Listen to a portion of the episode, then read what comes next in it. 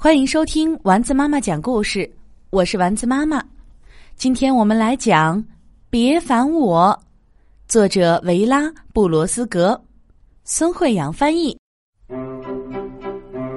从前有一位老婆婆，她住在小村庄里的一栋小房子里，和一大家子人生活在一起。冬天就要来了。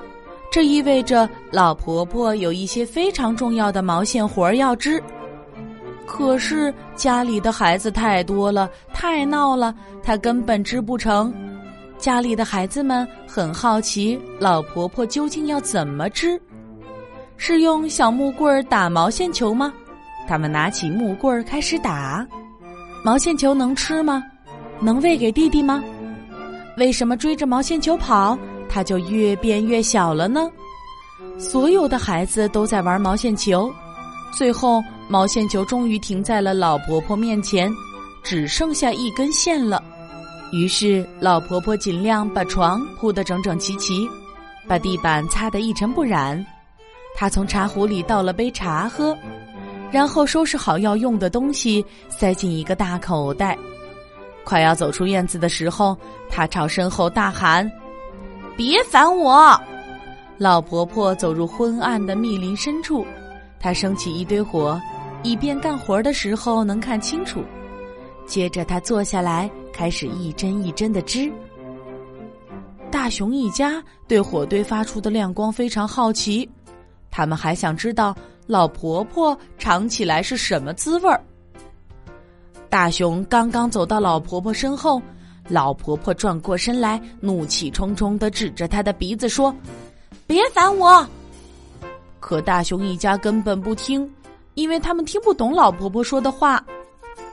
于是，老婆婆扛起大口袋，装着毛线球，离开了这里。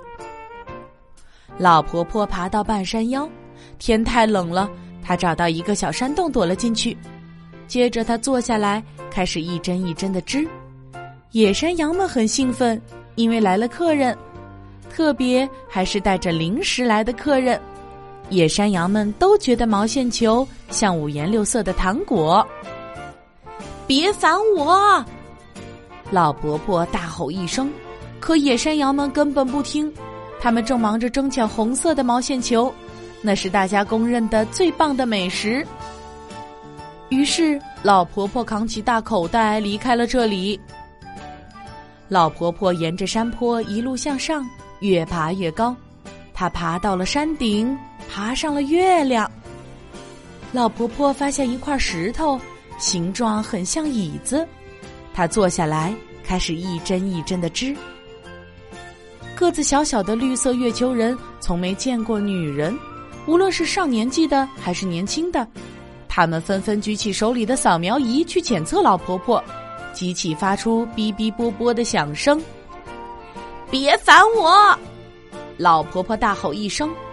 可个子小小的绿色月球人根本不听，因为他们没有长耳朵。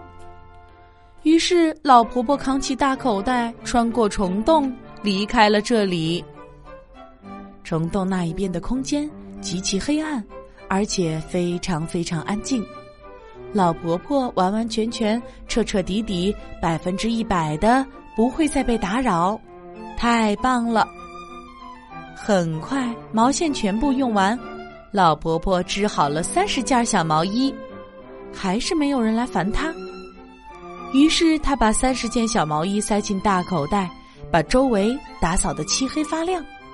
她从壶里倒了杯茶喝，然后扛起大口袋，穿过另一个虫洞。离开了这里，老婆婆从虫洞走出来的时候，一切还是她离开时的样子。三十个孩子依然在家里闹腾，这一次她一句话也没有说。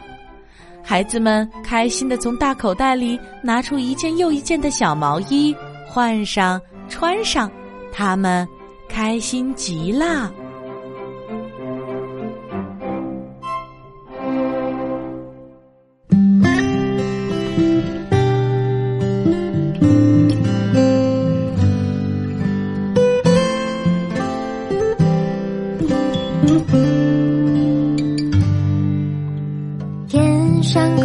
着小星星，耳边的陪伴最温馨。闭上眼，想象着自己住在美丽。